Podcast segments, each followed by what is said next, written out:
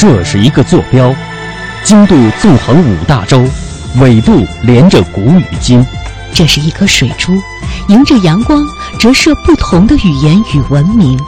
打开沟通与对话的大门，感受智慧的神奇与伟大。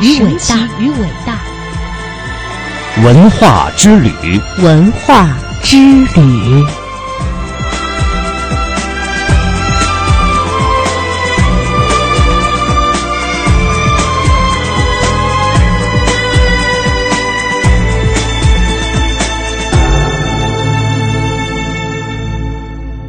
好的，欢迎各位听众朋友继续收听中央人民广播电台香港之声数码广播三十二台的文化之旅节目，我是谢哲。接下来呢，让我们一起继续走进大故宫，通过紫禁城研究会副会长、著名历史学家严崇年先生的讲述，了解故宫的历史。北京孔庙的建筑规制为什么会和皇宫一个等级？皇帝在国子监里授课会是什么样子呢？什么样的人才能成为国子监祭酒？大故宫第三部妙学连珠，北京孔庙是纪念祭祀我国伟大思想家、教育家孔子的祠庙建筑。为什么这里的建筑规制和皇家是一个等级？与孔庙一墙之隔的北京国子监，在元明清时期是国家管理教育的最高行政机关和国家设立的最高学府。国子监内修建碧雍，专供皇帝讲学。那么，皇帝在这里当老师授课会是什么样子？国子监里的最高官员是国子监祭酒，相当于现在的大学校长。他们明志笃学，风节高亮，一代楷模，后人敬仰。那么，什么样的人才能成为国子监祭酒？明清历史上又有哪几位著名的国子监祭酒？孔庙、国子监。无数莘莘学子顶礼膜拜的盛唐，那么在这里都发生了哪些令人赞叹的故事呢？北京社会科学院研究员、中国紫禁城学会副会长严崇年先生，继续为我们讲述系列节目《大故宫》第三部《妙学连珠》。这个一伦堂还有个特殊作用啊，就有一个礼节叫侍贺礼，我们现在不大熟悉了。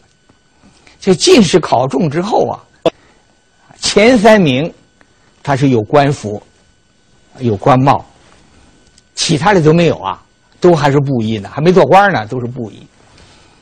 他们先到孔庙举行一个礼仪，叫试菜礼，我就不解释了啊。完了到国子监有个试贺礼，谁主持呢？就是国子监的祭酒，这个校长主持。举行礼仪之后啊，呃，其他进士啊就可换了，换了这个布的衣服了，就换成官服了，才开始为士。注意啊，士农工商的士，什么叫士啊？考上进士，脱了老百姓的衣服，士贺普通衣服脱了，换上官服，才开始成为士。国子监我说到了，呃，最高的官员是国子监祭酒。相当于大学校长，啊，副职是司业，相当于副校长，哎，底下有教授啊等等，这不同的级别，那级别跟现在大体差不多，它相当于国子监记住，相当于现在一个司局级干部，跟大学校长级别差不多，哎哎，教授现在相当于现在一个处级、副处级，大体差不多，啊，这个国子监祭酒啊，我初步查了一下，啊，不好的也有。少，绝大部分国子祭酒都是人品很好、学问很好，这样一批国士。我想选三个人，明清选三个人，啊，就是三大国师，看看明清时代名士之风。第一个李时勉，李时勉，江西安福人，永乐时候考中进士。但是一个人的成长啊，特别要成就大的事业，几乎都要经过磨难。这个李世勉呢，我给总结一下，经过了四场大的磨难：一永乐磨难，永乐不是考中进士了吗？做官了，写个奏章，永乐一看不高兴，摔了，他也不着急，永乐消待一会儿气儿消了，他到了写什么的看一看呢，又捡起看，看完说：“你这意见还不错。”啊，没有处罚他。过了一段以后，有人嫉妒他，嫉妒这李世民，羡慕、嫉妒、恨，就上那个诬奏的文章给皇帝。皇帝一生气，打到监狱里头，关了一年左右的时间，这永乐就死了。他儿子洪熙帝继位，就给他放出来。放出来以后，那就洪熙继位了，他又给洪熙上奏章。洪熙一看，生气了。不符合皇帝心意，他生气了。你生气就生气吧，是不是？你顶多把奏章扔了。他不，令一些锦衣卫的人抓起来，抓起来还不行，按倒在地还不行，用那金瓜打，打折了三根肋骨，后来又关到监狱里头，这人都不行了。但是李世民呐，曾经。施恩过一个人，这人在锦衣卫工作，他为了报李世民的恩，偷偷的从外面请了医生来给他治伤看病，活过来了。这洪熙啊，在位一年就死了，是不是啊？洪熙的儿子宣德继位，宣德继位的时候就听说一个事儿，说这个他爸爸死之前呢，曾经跟一个官员说过。说失眠，那李世民当庭辱我，羞辱我。说完了，当天晚上，这个洪熙就死了。宣德继承皇以后，说我爸爸就死在你手里头，你把我爸爸给气死了。啊！我现在当皇帝，我得给我爸出这口气。下令把李世民给我抓来，我当庭责问他，就派人去抓去。抓来以后，他一想不行。又给一个姓王的指挥说：“说你现在去，我不见他，你就传到当时抓抓他，然后到西市把他杀了。就第二波人又带人去了。事情也巧啊，第一波人受了命令把他抓来嘛，就就抓了来了。第二波人受命别抓，去把他拉稀的给杀了的。第一波来的时候进了那个门第二波出来的时候是进这个门，俩人两岔的，正好没碰上，就押来了。押来了，玄德帝就问他呀：“说你给我爸说什么了？把我爸给气死了。如实招来是吧？那是带火头的。他说我就说了一句话，说什么呢？说勿近女色。还有呢？”勿远太子，就不要这个跟太子太远了。哎，在家也好啊，是不是？要我爸爸亲近我呀，这气儿就消点儿说，你说他物近女色，他怎么能气成那样？你你具体说什么了？具体当然不好说了，是不是啊？你有些小话不好说呀。他说我不记得了。就把这奏章我看看怎么写的，他不敢拿出来，因为他那话说的很厉害，很刻苦，很尖刻的。说那奏章我烧了，这宣德帝还算有点头脑，他一想呢，他是为我爸爸好啊，是不是？也是为我好啊。说算了，不揪你罪了，官复原职。当时啊，官服穿上，帽子也戴上。正在这时候，那个王指挥回来复命了，说报告啊，说没抓着啊，他他不在，一看。我这不在这儿吗？光帽也在，光服穿着。这是他的第三难。到宣德又死了，宣德儿子谁呀？不正统吗？正统继位了。哎，他是十里四朝啊，他是永乐、洪熙、宣德、正统四朝。正统皇帝对他还算可以。这个时候，李世民做国子监祭酒，很有威信。大家知道那个大太监的王振呐，就一天就到了国子监了。王振那架子哄哄的，是不是？别人都在给他拍马呀。李世民不，我不特别奉迎你，你不就是太监吗？对，哎，没有特别奉迎。这王振一看你不特别奉迎我，啊，我就想法我得报复你。报的借茬儿，对不对？借个什么茬儿呢？就是这个一伦堂前头有那个松树，松树那树枝儿啊，将来这这这耷拉下来。就学生来回走的时候，上课走，他那碰着脑袋碰头，他就下令呢，把那几个树枝啊给剪了，就这么回事哎呀，有人报了，这个王振可抓茬了，咱们那个话叫做无限上纲啊，上什么纲了呢？说说李世勉擅自伐了官树，把那木头拿到家里去了。你这罪名大了，国子监这树，你把树给伐了，木头拿在家里，这罪名大，抓起来，抓起来，得去宣布啊，处罚他呀，就到了国子监去了，这太监们什么的有关人去了，李世勉在那干嘛呢？他是校长啊，竟在那个阅卷呢，阅宣卷，宣读完了以后，就把这个李世勉就押到国子监的院里，带上家，罚站。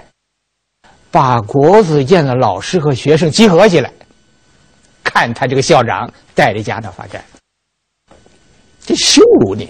不是发俩钟头站呐，连着发了三天站呢。烈日之下呀，堂堂大学校长带着家罚站三天啊，还没完，还不说宣布完，学生不干了，太学学了三千人，实在看不下去了。自发的到皇宫外面请愿，要求放了他这校长。这个声音皇帝是听不到的，怎么办？有一个学生叫李济，哎，他跟太后的父亲有一点关系，正好太后过生日，他把这个信息告诉太后，太后就找他儿子啊，正统皇帝。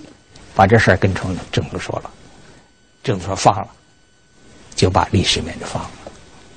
永乐、洪熙、宣德、正统四朝四场大的磨难，正统被抓了，景泰继位是吧？他就提出来，我这岁数大了，还是回家吧，就告老还乡，几次申请，最后批准了。他走这一天呐，诸位老师、学生。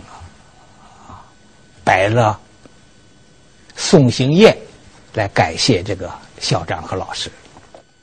燕皇帝就送，他坐船走啊，老师学生一直送到船那儿，他上了船，船离开之后，送行人才回来。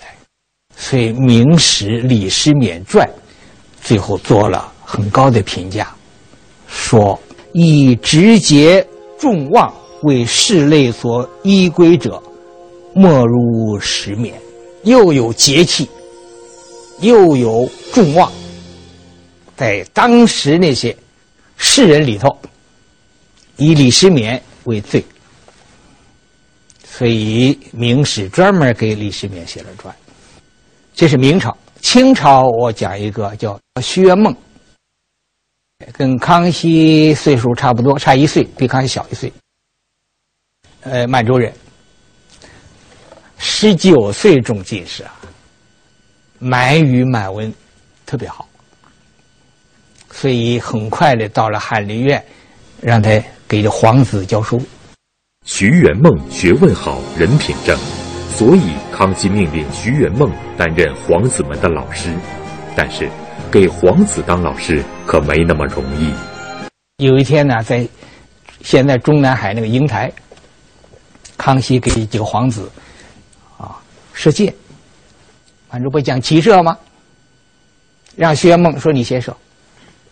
徐元梦一看这弓啊，强弓，他拉不动。他说：“臣的力啊，拉不了这强弓。”康熙当时就发怒：“满洲人冲上骑射，你怎么拉不开这弓呢？你是老师，怎么拉开弓？其实他是个文生，不是武生。错下去，鞭，他鞭子抽。”越说越气，抄家，遣书把他父母流放。这康熙皇帝啊，他是有错误，在这个人还能够做点检讨。晚上他们一回忆，他觉得这事儿不对，太子儿子的老师啊，是不是也没有大的过错？就说这弓拉不开，你你又打人，这是不合适啊！这皇帝就不能检讨，说我错了，不能啊！他当天夜里派御医到徐元梦家里给他看病，派御医来给他看，就表示皇帝认错了，是不是？第二天上课，第二天得给皇帝上课。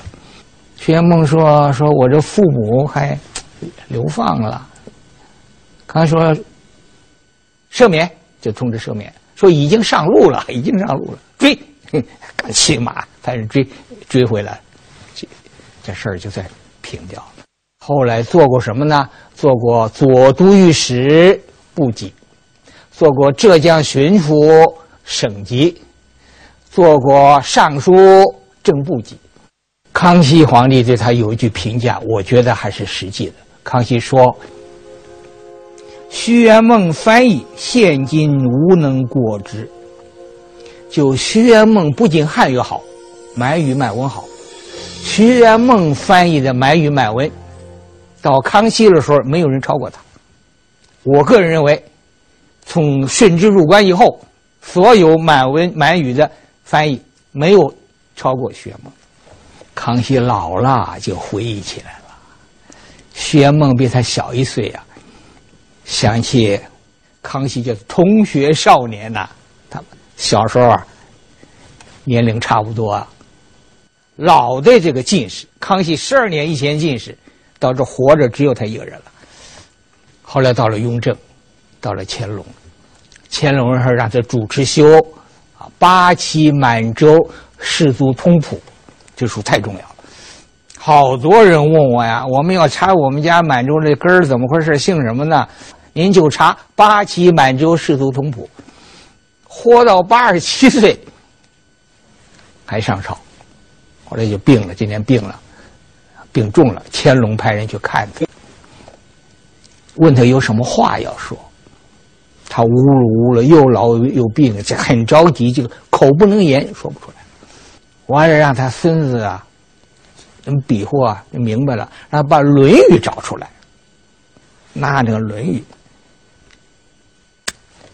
一会儿就死了，就是他这心地是很纯正的，没有什么要求啊，给我安排个孙子做什么官啊，给我做多少钱，都没有，没有任何条件，就是表示我还是要继续学习呀，学的还不够啊，八十七岁啊，学的还不够，所以我说，徐元梦、李世民是国士的风格，这才是大师。还有一个就是王一荣。一八四五年到一九零零年，活了五十五岁。山东福山人，就是现在的烟台市福山区人。这个人是很用功，考了进士，做了国子监祭酒。这个人就是我觉得他是值得说的就很多了。我觉得就两点：一学品好，第二人品好。他这个国子监祭酒不是做官呐，既教书又做学问，特别是研究金石，花若干年来进行著作，注意收藏，发着工资啊，啊，收着谷物，啊，把他夫人的嫁妆钱也用收着谷物，所以他对古文非常有研究。在药铺里头，哎，看到那个甲骨了，用他研究古文字，他就碰上了，他就收集甲骨文片王懿荣是我们中国第一位甲骨文学家，还有人品。八国联军侵入北京，他负责团练守城，一看守不住了。回家就要死，要自杀。夫人全家跪着围着他哭。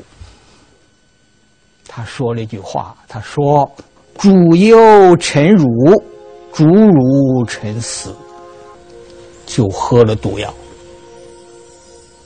完了就拿起笔来，就在墙壁上写着绝命词：“主忧臣辱。”主辱臣死，把笔一扔，院子有井，投井。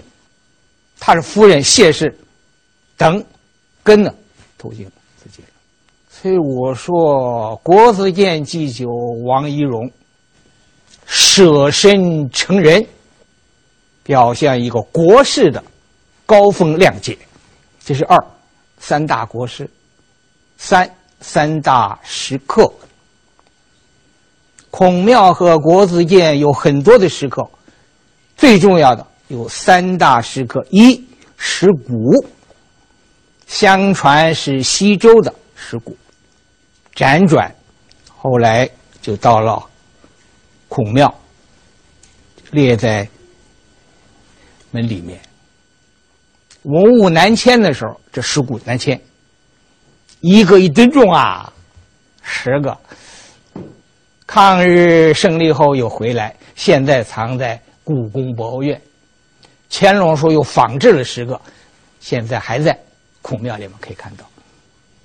二就是进士提名碑，进士考中之后提名那碑，现存元碑三通，明碑七十七通，清碑一百一十八通，一共。一百九十八通，布列在孔庙大成门和先师门之间，一共列了五万一千六百二十四名进士，他的姓名、籍贯和名次，这是我们中华文化一份优秀的遗产，全世界独一份，外国没有。在北京孔庙里存放着一个多达一百九十块的石碑群，这就是被誉为稀世珍品的乾隆石经。这些石碑手书的作者就是清朝著名书法家蒋衡，但是这个蒋衡曾经却是个科举落榜生。那么，一个落榜生为什么日后会有这么大的成就呢？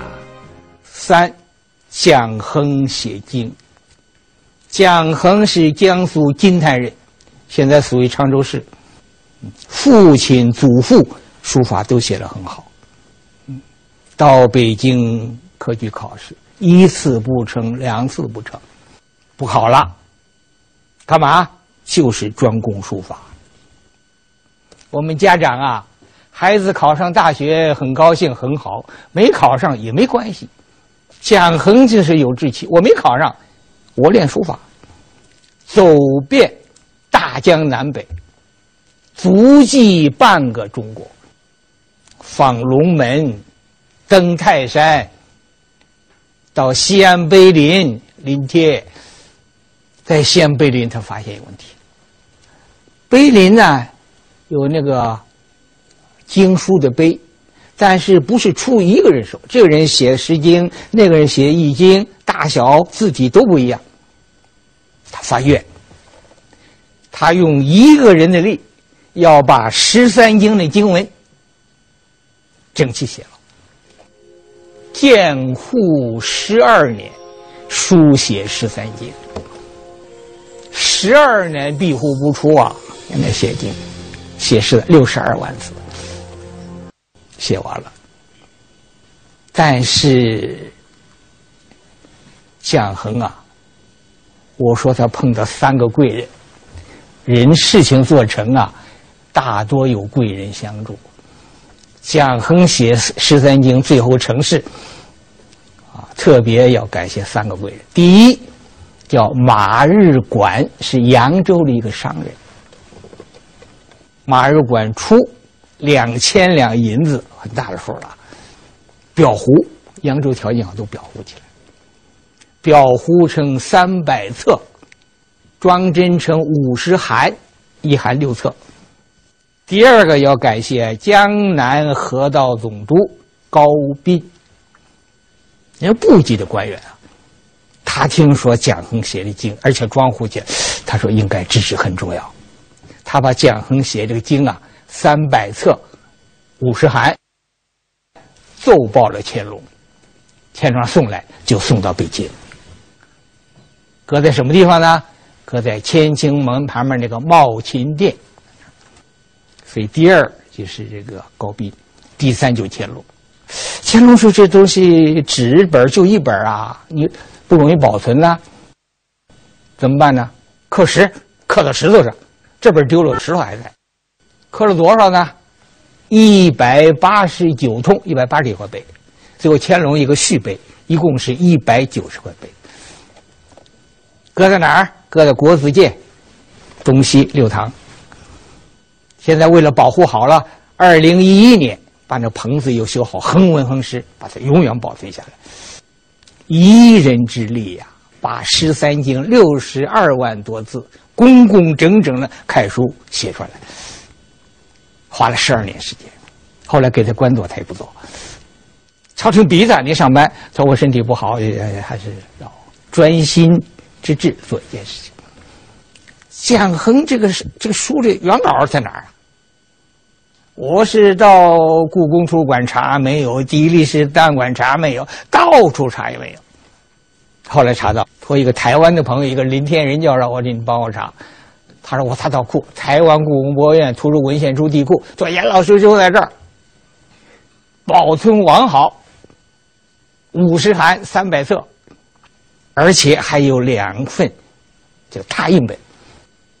这是我第一次把这事儿，把它。公公布一下，嗯，海峡两岸文物合璧之后，更好保存我们的中华的历史文化。